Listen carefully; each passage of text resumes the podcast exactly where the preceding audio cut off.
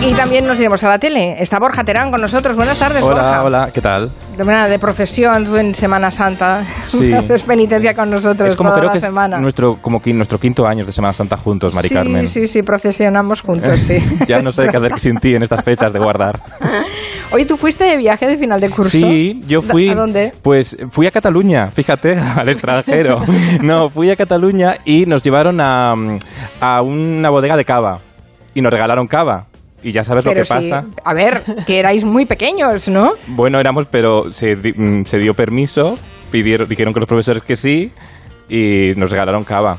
A ver, estoy hablando de octavo de GB. Claro, era una visita Octavo, que son cultural. 14 años, ¿no? Segundo de eso ahora. Sí, una Cultura del vino, del Mm. cava. Sí, y entonces esto, pues igual, creo que los profesores se acabaron arrepintiendo.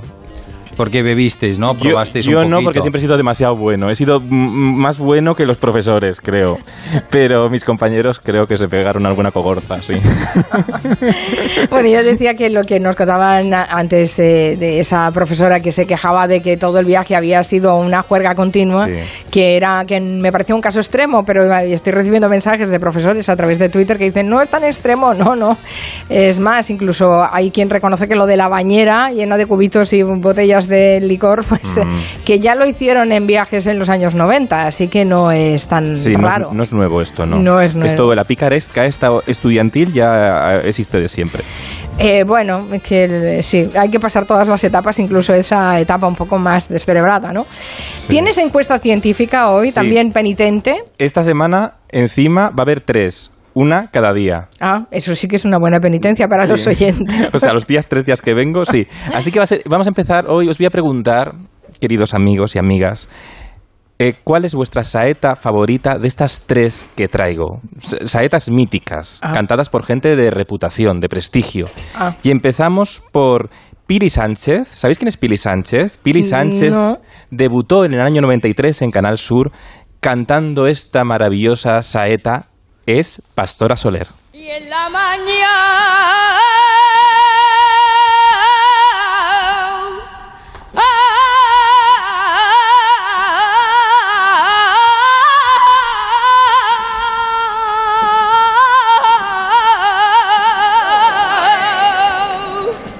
Caramba. Bueno, es que las saetas tienen un problema, que nunca sabes cuándo puedes cortarla para la radio. O sea, podemos estar así hasta eh, el gabinete Sí, y sigue, sigue Pastora Lo Soler. que yo no sabía es que se llamara Pili Sánchez, Pastora Soler. Claro, Mira, ahí toda- me has pillado. ¿eh? Claro, porque era, y era muy pequeñita y todavía no tenía nombre artístico. Ahí, entonces era la Pili, ahora es la Pastora, ¿no? Todo. Ah, pero tiene una voz magnífica, Pastora Soler. Magnífica, una voz sí. magnífica. Vale. Tenéis que elegir una. Esta es una. eh, Esta es la Sí. número uno de tu encuesta. Bien. Y ahora vamos a por la segunda, que esta la conocéis de sobra. Rocío Jurado.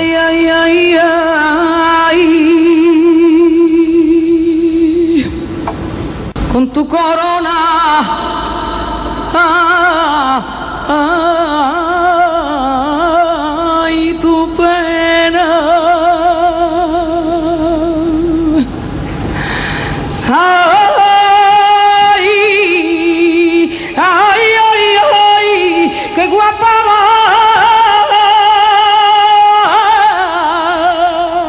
Borja, lo pone súper difícil, ¿eh? Muy difícil. Porque Rocío Jurado, es Sí, que, claro, es claro, que es claro. maravillosa esta mujer. Y ahora todavía lo voy a poner, lo voy a complicar un poco más. Ahora es el momento de despertarnos por la tarde. Vamos a, a una gran artista de nuestro país. Tercera saeta, Sara Montiel. Cristo, Cristo del perdón, que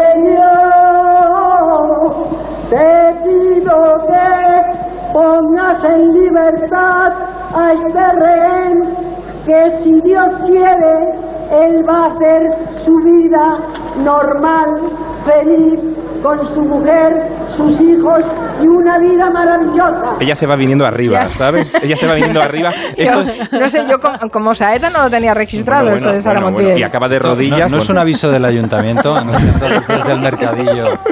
Es que, bueno, es improvisación con, bueno, pues eso, lo que es una saeta con emoción, y ya se viene de arriba, se acaba de rodillas y en que acaba haciendo un discurso eh, larguísimo, larguísimo. Bueno, pues tenemos esas tres opciones, Pastora Soler, Rocío Jurado O Saritísima. Vale, sí. a ver, ¿qué, qué es, qué saeta nos escogen los oyentes? Saetas televisivas. Sí. Eh, bien, muy bien. vale. Sí, la penitencia, ¿es esto? Eh, Eh, sí, ya lo veo, ya, no sé qué más. ¿Ya? ¿Me puedo ir ya? No.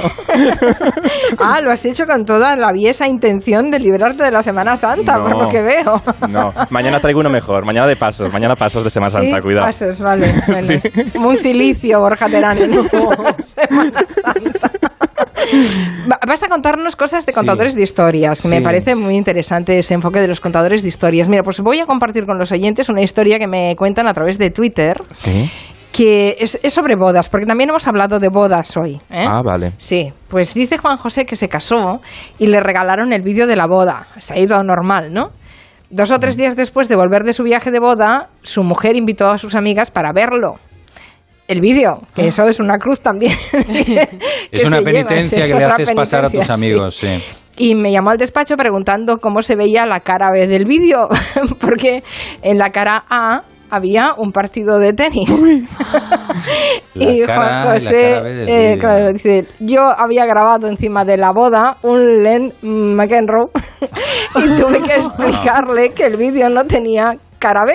Claro.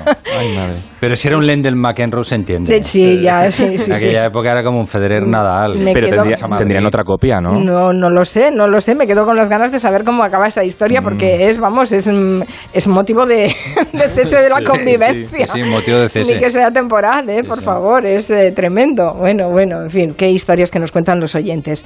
A ver, háblanos de contadores de Sí. historias, cuéntanos. Mira, ayer estaba viendo yo el programa de Jordi Évole, que es un gran contador de historias, porque en- en- normalmente en los medios de comunicación a veces nos quedamos con los golpes de efecto, ¿no? con, lo espectáculo, con el espectáculo, con el entretenimiento, pero al final la televisión como la radio es contar una buena historia y llegar donde no se fijan otros. ¿no?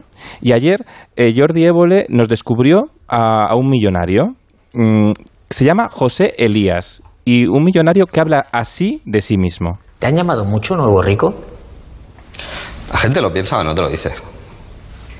Yo creo que sí que lo deben pensar, ¿no? Y sobre todo por mi forma de ser, por mi forma de vestir, por mi forma de decir las cosas, ¿no? Al final eh, tengo un- unas formas que, que chirrían. Yo, yo tengo una, una gran ventaja, que es que como ya dicen de mí que soy un garrulo, puedo soltar las frescas que me dé la gana sin, sin que en un momento dado eh, me lo reprochen, porque como ya lo han dicho, ¿sabes? Eh, No, este es un garrulo. ¿Y tú, tú crees que este es el contador de historias? No, el contador de historias es Jordi Évole, Ah, claro. vale. ¿Por qué? Y te voy a explicar por qué. Porque el- lo de Évole, que siguiendo la estela de, de Salvados, es un programa que te puede presentar un personaje que a, a priori en un prime time dices, pues no sé si va a interesar porque es muy desconocido, ¿no? Pero en realidad te descubre todas sus aristas, ¿no? Que es la magia de saber guiar el relato muy bien a través de lo que se cuenta y lo que no se cuenta que es muy, muy relevante en, en- en la pantalla, ¿no? Con todos esos matices que, que Évole, que al final viene de la comedia, ¿no? Eh, Évole es muy importante que Évole es un gran periodista que hemos olvidado su faceta como el follonero de Buenafuente, ¿eh? pero yo creo que ese punto picarón que tiene a la hora de hacer entrevistas hace que sus entrevistados sean mucho más próximos, ¿no? Y eso en la televisión, a veces las entrevistas serias se quedan solamente en la superficie de lo que debes, eh, de- debes conseguir, ¿no? El titular que debes conseguir.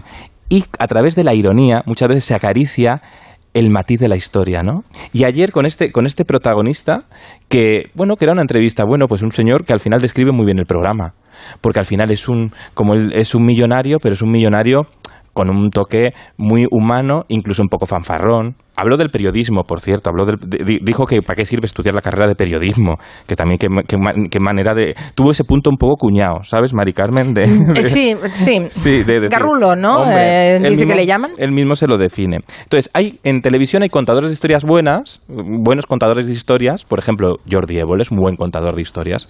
Y luego en los telediarios también hay contadores de historias muy buenas. Y he traído un ejemplo, que es Almudena Ariza, la gran corresponsal de televisión española, que ha estado de enviada especial estas semanas en Ucrania y ha, conseguido eh, reportajes que acariciaban muy bien la historia. Traigo un fragmentito. En la calle de los tanques, Víctor se ha quedado casi solo. Él vive en una de las pocas casas que se han salvado de lo que tuvo que ser aquí una feroz batalla. Cuando los rusos se fueron, nos dice, salió del sótano de su casa y encontró tres cadáveres. Uno estaba allí, en la calle, otra mujer en la escuela de enfrente y otro hombre en un patio. Todos tenían heridas de bala en la cabeza. Bueno, Almudena Ariza, que es una de las veteranas periodistas de televisión española, y fíjate, es de las veteranas y sus crónicas son de las más jóvenes de la cadena, porque tienen una mirada eh, muy, muy próxima. E incluso a la hora de retransmitir una guerra, muchas veces los periodistas van todos al mismo punto de directo, ¿no? Nos han enseñado mucho que hay que estar en el directo, ¿no? Y cuentan todos la misma historia. Pero Almudena Ariza a mí me gusta mucho que se va encontrando historias en primera persona, ¿no? A los protagonistas de la historia en el recorrido hacia el hotel va parándose y va viendo las historias más humanas en el buen sentido, en el buen sentido de la palabra, ¿no? Y siempre lo sabe contar muy bien, ¿eh? Hace, Sí. hace mm, su presencia ante cámara es, mm, es muy solvente y, Sí. y es, mm, es muy próxima a la vez, ¿no? Y O sea, valorando mucho, sí, valorando mucho el trabajo en equipo, nombrando siempre a su cámara, Alfonso Lozano, que también sabe muy bien que todo tenga, sabe mirar donde mira la periodista y sabe incluso enriquecer, porque cuatro ojos ven mejor que dos, eso, de siempre, ¿no? Que muchas veces se nos olvida que, que, todo, la vida en general, los medios y la vida es, es co-construida, ¿no? Que se dice, ¿no? Trabajo, trabajo, trabajo en equipo. Así que yo mm, pongo en valor la experiencia, porque al final las grandes corresponsales de guerra siempre ponemos, pueden venir nombres de hombres, ¿no? Pero hay grandes corresponsales de guerra y Almudena de Ariza es una de las grandes corresponsales de televisión española. Pero también, Mari Carmen, te traigo malos contadores de historias Mm. para O sea, contrarrestar. no todo es bueno hoy, vale. No todo es bueno, no todo es bueno, porque te voy a tra- te traigo una canción para desengrasar. Mira, pon la canción Quintanilla. No tengas miedo, no, no tengas miedo, no, solo es un juego. No tengas miedo, no, no tengas miedo, no. Bueno, ya basta, que me Sí, está ¿qué dando miedo de verdad. ¿Qué es esto? ¿Qué es? No tengo ni idea. Bueno, mejor. ¿Ves? Es lo que está pasando en Telecinco, que no lo sabéis lo que es. Esta es el nuevo, la nueva artista revelación de Telecinco. Telecinco tiene un problema, que ha, nutrido su programación de tramas que reflejan una vida de, mm, de culebrón, pero se les han acabado los, de repente los personajes, entonces tienen que inventarse personajes nuevos. Y hay una chica que es redactora del programa de Ana Rosa Quintana, que se llama Marta Riesco, que eh, a su vez eh, tiene una relación con Antonio David Flores, que es un eh, ex a su vez de Rocío Carrasco, que a su vez es hijo de Rocío Jurado, ¿vale? Esto Todo el mundo tiene que estar emparentado. Claro, con una gran folclórica, porque aquí si no, no funciona. Entonces, hay dos sagas en, en España que funcionan bien, que es Isabel Pantoja y, y Rocío Jurado. Porque son dos personas con las que hemos crecido toda la sociedad. Por lo tanto, llegan a todo tipo de audiencias. Eh, son audiencias transversales, en un momento que la fama está muy fragmentada. Qué lío estoy contando, ¿verdad? Bueno, pues para... eh, Me he entonces- perdido en el árbol genealógico, tengo Ya. que confesar, ¿eh? Ya, normal. ¿Cómo los sentaríamos a una mesa de boda con esta gente? Claro, pues fatal, porque acaban todos... No, acaban- todos en un plató, en un plató de Telecinco. No hay ¿no? banquete. Acaban fatal, nada, nada, todos pegados. Entonces, Telecinco intenta, ahora que ha bajado la audiencia, porque vive Antena 3 un mejor momento, porque probablemente la gente quiere entretenerse eh, con, no con peleas ajenas, sino con otro tipo de contenidos, pues intenta buscarse nuevos personajes. Entonces también crea la historia. Y entonces ha aparecido esta chica, Marta Riesco, que mm, se intentó presentar a Eurovisión, eh, intentó ser Miss, intentó ser actriz y ha acabado siendo redactora de un programa matinal de éxito como el programa de Ana Rosa y a la vez ha tenido su, su trama de una relación, ¿no? Entonces están intentando, intentándola exprimir para conse- conseguir que sea un nuevo personaje. Pero claro, para ser un personaje hay que entender la motivación que tienes detrás, porque si no entendemos, eh, ¿ves? como no lo entendemos, pues no funciona, no va a funcionar. O sea, esto. ella intentó cantar, ¿no? Borja, Eh, hemos entendido Sí. bien. Ella ha intentado muchas Bueno, ¿Y el cosas. intento es lo que hemos escuchado? Sí, pero cuidado, que esto lo están cantando mucho en Telecinco. tengas miedo, no, no tengas miedo. ¿Ves? Es Bueno, pues eh, ejemplos de contadores de historias, eh, unos más buenos que otros y otro eh, peor. y- y otros pues eh, hacen lo que hacen lo que pueden.